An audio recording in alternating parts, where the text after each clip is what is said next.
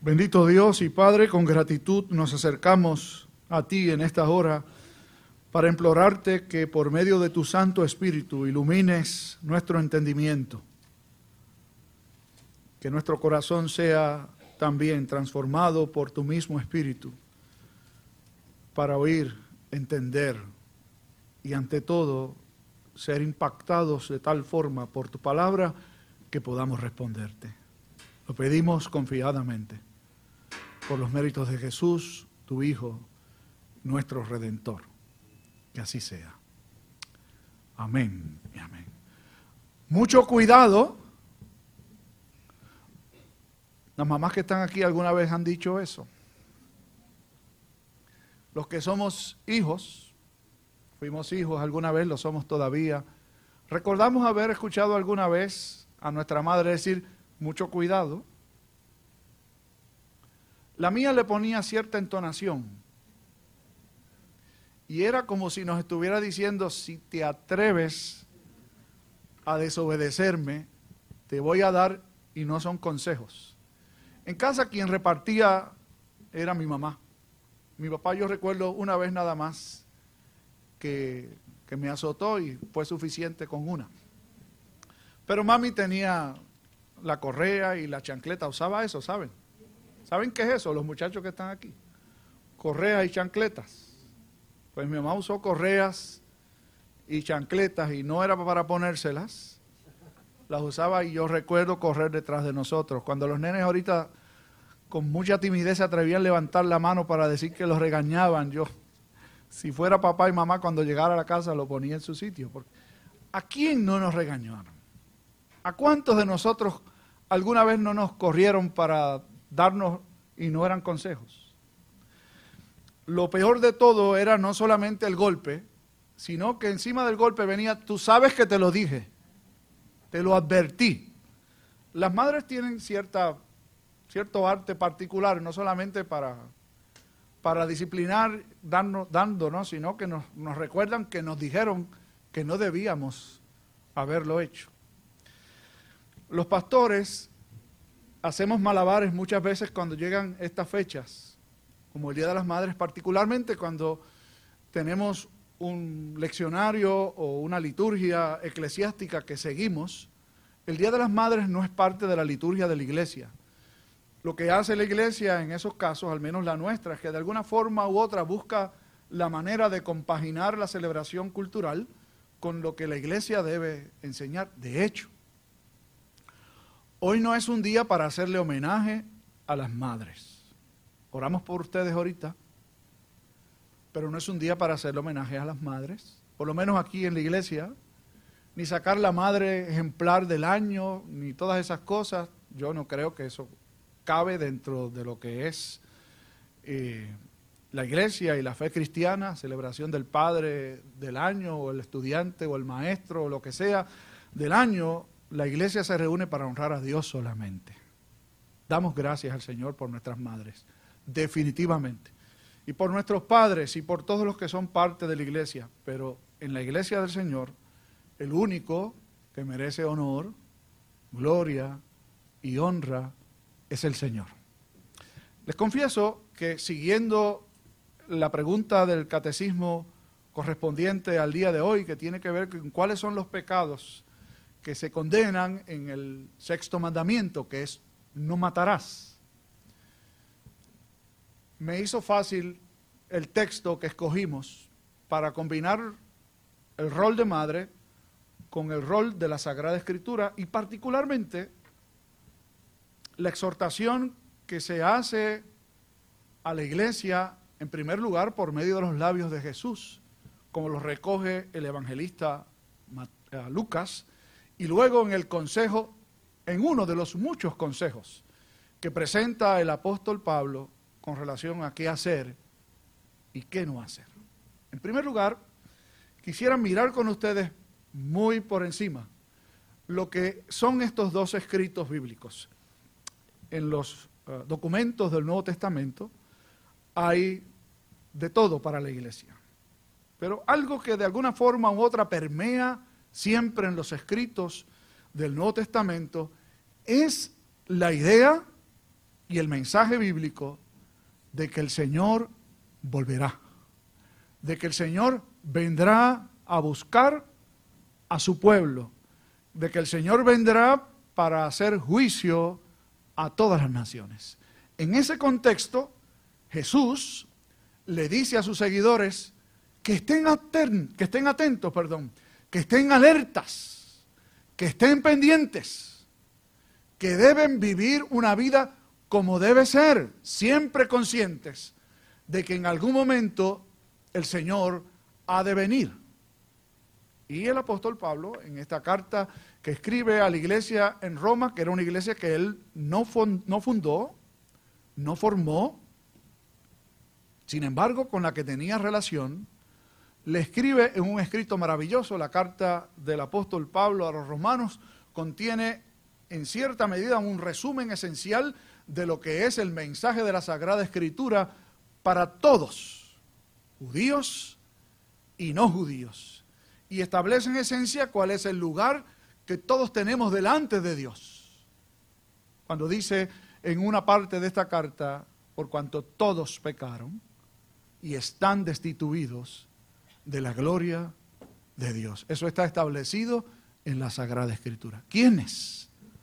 Todos a la iglesia, no esta, porque aquí no pasa, gracias a Dios, pero la iglesia de Dios en general en nuestro tiempo le hace falta reconocer la necesidad que tenemos todos de admitir que somos pecadores y que la consecuencia de ser pecador es estar apartados de Dios por siempre. Yo decía en el espacio que usualmente tenemos el primer martes de mes para reflexionar un poco acerca del tema del mes, una experiencia que tuve en una ocasión, en, una, en un retiro, en una congregación, nos pusieron a trabajar en grupos pequeños y había una pregunta guía, y la pregunta guía en esencia nos decía, usted podría mencionar uno, uno, uno de sus pecados, uno solamente.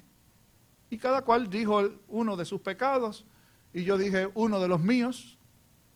Y una señora cuando llegó su turno se quedó un rato pensando. La verdad es que yo no, no, sé cuál. Yo no, no, sé, no, yo no peco.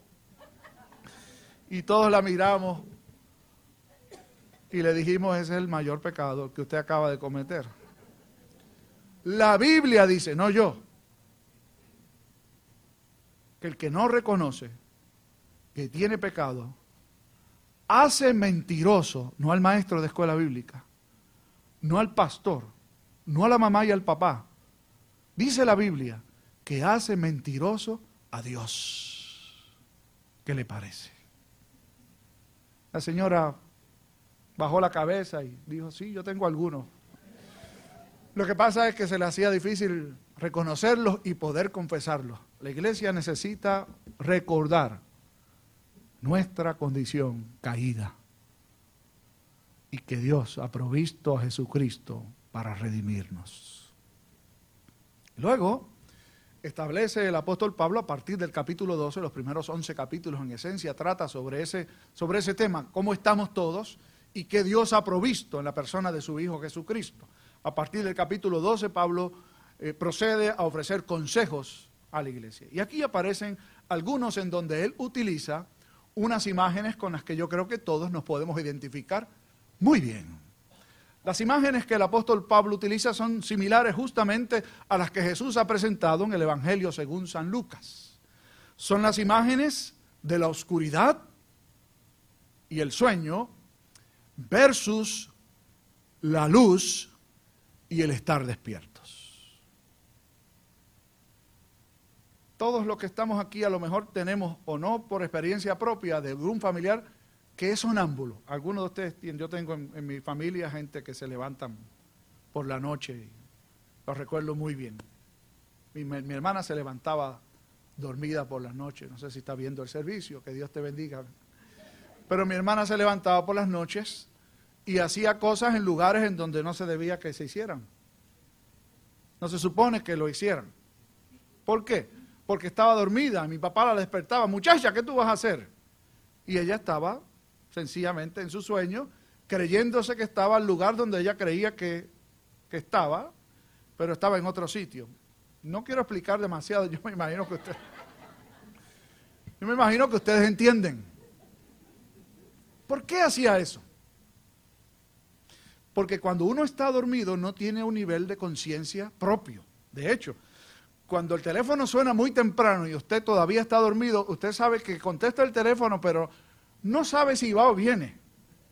Y le pueden preguntar qué fue lo que habló y uno probablemente no lo registra porque todavía estaba en otro nivel, estaba en otro espacio, estaba en otro lugar. De hecho, yo les recomiendo, si alguno de ustedes quiere que Dios le hable, no le pida que le hable en sueños.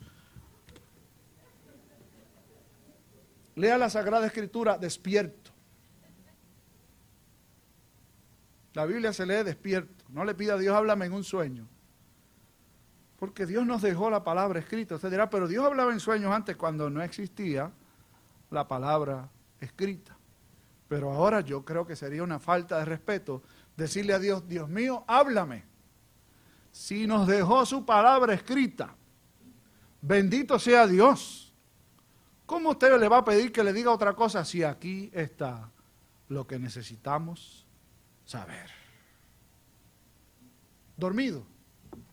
Se hacen muchas cosas. Alguna gente se duerme en el santuario.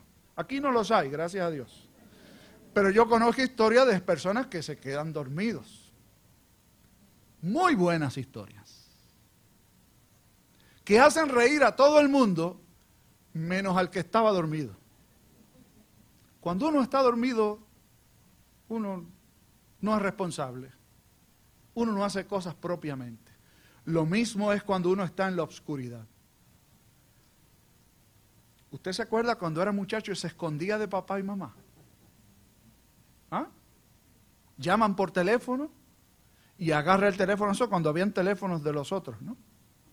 Y preguntan, ¿ahí está tu mamá? No.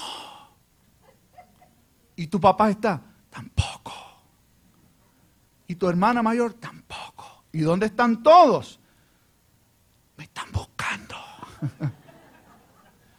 el chico se estaba escondiendo. ¿Por qué uno se esconde? No es para hacer cosas buenas. Generalmente utilizamos la oscuridad o lugares en donde creemos que nadie nos ve para hacer las cosas que de día y a la luz de todos no haríamos. ¿Qué cosas? ¿Cuáles incluye el texto bíblico? Si usted mira la respuesta a la pregunta del Catecismo Mayor, se dará cuenta de que se condena cualquier intento de quitarse la vida propiamente o de quitarle la vida a otras personas. Y permítanme aquí hacer un paréntesis para decir algo según la Sagrada Escritura. Ustedes han oído que, sí, que ha sido dicho que quien se quita la vida no puede ir al cielo. ¿Ustedes han oído eso? Búsqueme el versículo bíblico en donde eso se encuentra.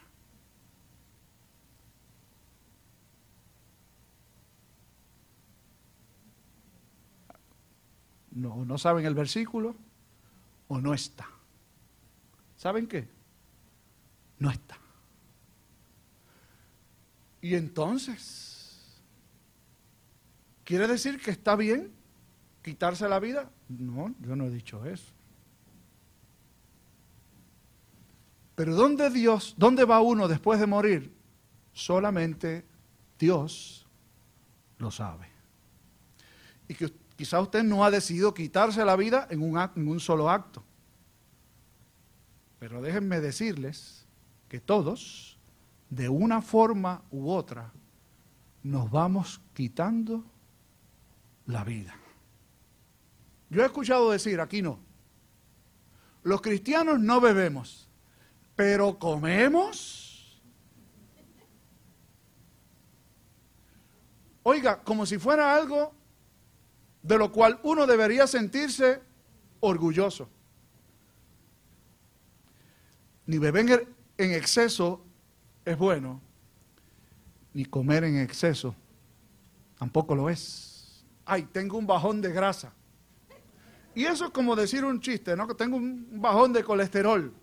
necesito ir a Guabate, o necesito meterme en un chinchorro, o tengo que comer, o voy para un crucero y ya se, se frotan las manos. No porque en el crucero se pasa bien y se ve mucha agua, o se comparte con gente, o hay espectáculos, o lo que fuera. Es que en el crucero, alguna gente aquí no los hay, pueden comer a cualquier hora del día. ¿Usted sabía que eso es atentar contra su cuerpo? Que no es suyo, que es templo del Espíritu de Dios. La cultura occidental presente le rinde honor y culto a la comida. La gente vive para comer. Usted sabe que comer no es pecado.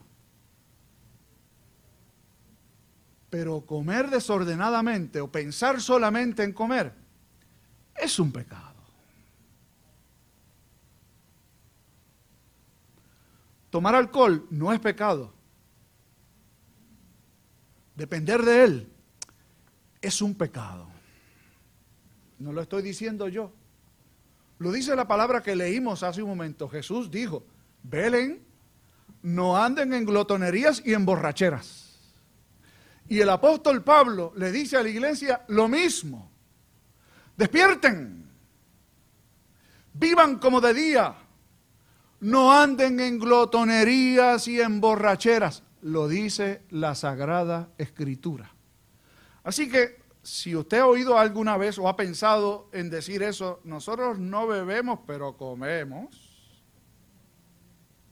corríjalo, mejor no lo diga porque ofende tanto de una forma a Dios como la otra. Y usted va a decir, pero si un gustito, ¿no me lo puedo dar? Yo tenía un médico cuando servía en otra iglesia en Mayagüez. Era anciano de la iglesia, era mi médico personal. Y él me decía, cuando me atendía, ¿no? Y hablamos, aprovechamos la ocasión para conversar bastante. Y él me decía, el problema de mis pacientes no es lo que se comen, es la frecuencia con la que se lo comen. Me preguntan, ¿yo puedo comer de esto? Sí. ¿Y de aquello? Sí.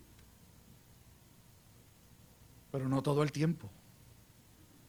No en exceso.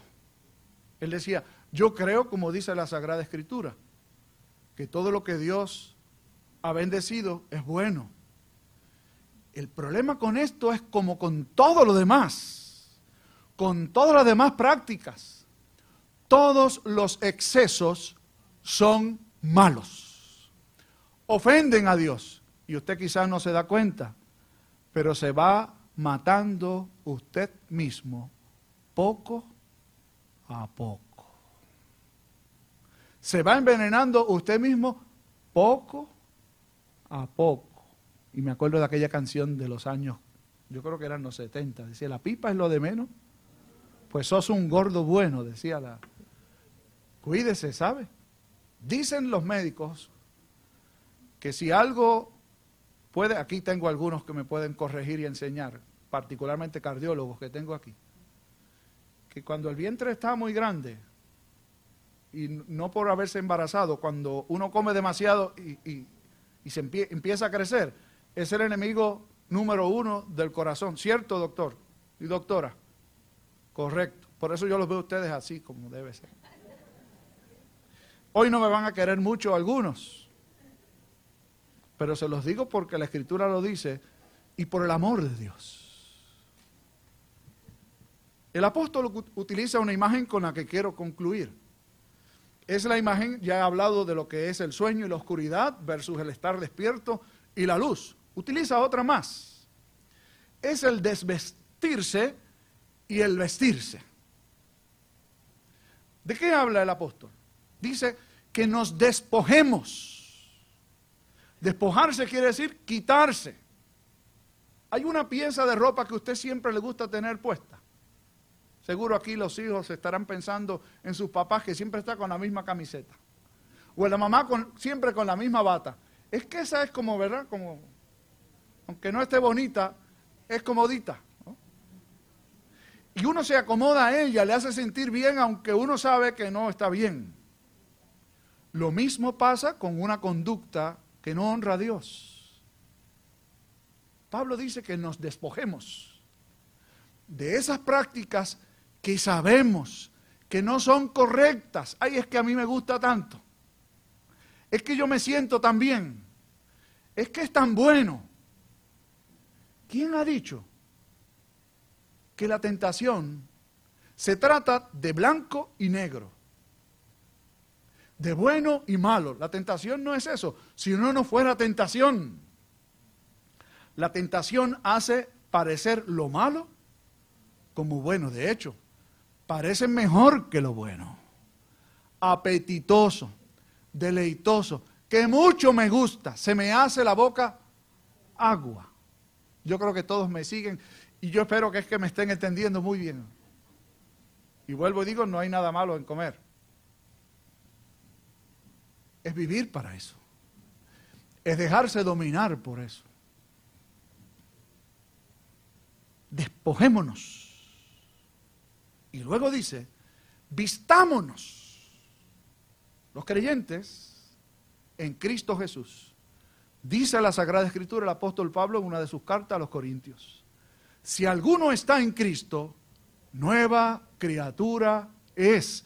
Las cosas viejas pasaron, es decir, todas esas cosas que son propias de un hombre y una mujer que no conoce a Dios, han quedado atrás. ¿Por qué volverse a vestir con ropa, con hábitos, con costumbres que no son propias de una vida nueva. Vestidos de luz de Dios, vestidos de Cristo, dice el apóstol Pablo. Las cosas del Señor, las prácticas del Señor, como Dios quiere que viva, así es que debo hacerlo.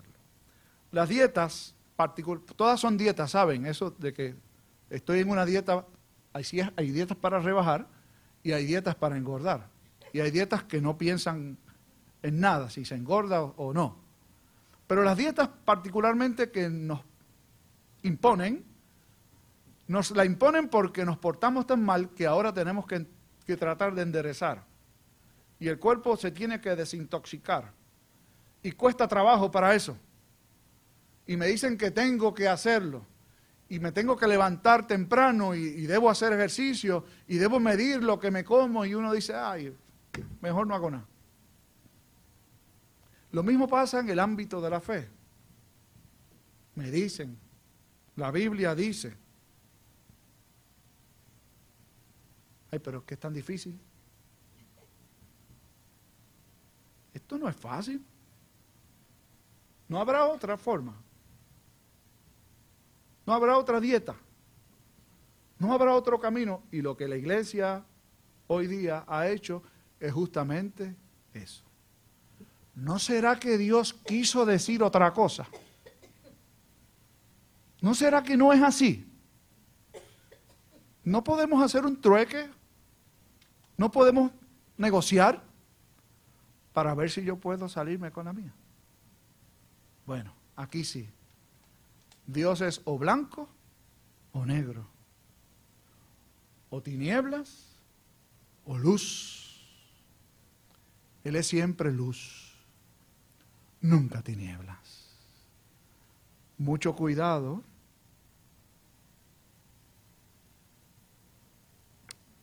Dios nos conoce. Dios está con nosotros. No solo para aliviarnos en tiempos de dolor, y consolarnos. Dios está con nosotros también para corregirnos, también para exhortarnos, también para instruirnos, también para redarguirnos, también para guiarnos a lo que es bueno. Quiera Dios que hoy usted pueda escuchar la voz del Señor que nos vuelve a decir, ten cuidado. Amén. Señor, gracias por tu palabra que nos habla, por las formas en que lo hace, por tu espíritu que nos guía a toda verdad. Perdónanos. Hemos pecado contra el cielo, contra ti, contra nosotros mismos, cuando no hemos vivido como tú esperas que lo hagamos. Perdónanos y ayúdanos a rectificar, a hacer lo que es correcto, no por nosotros, sino por ti. En el nombre de Jesús te lo imploramos. Que así sea. Amén y amén.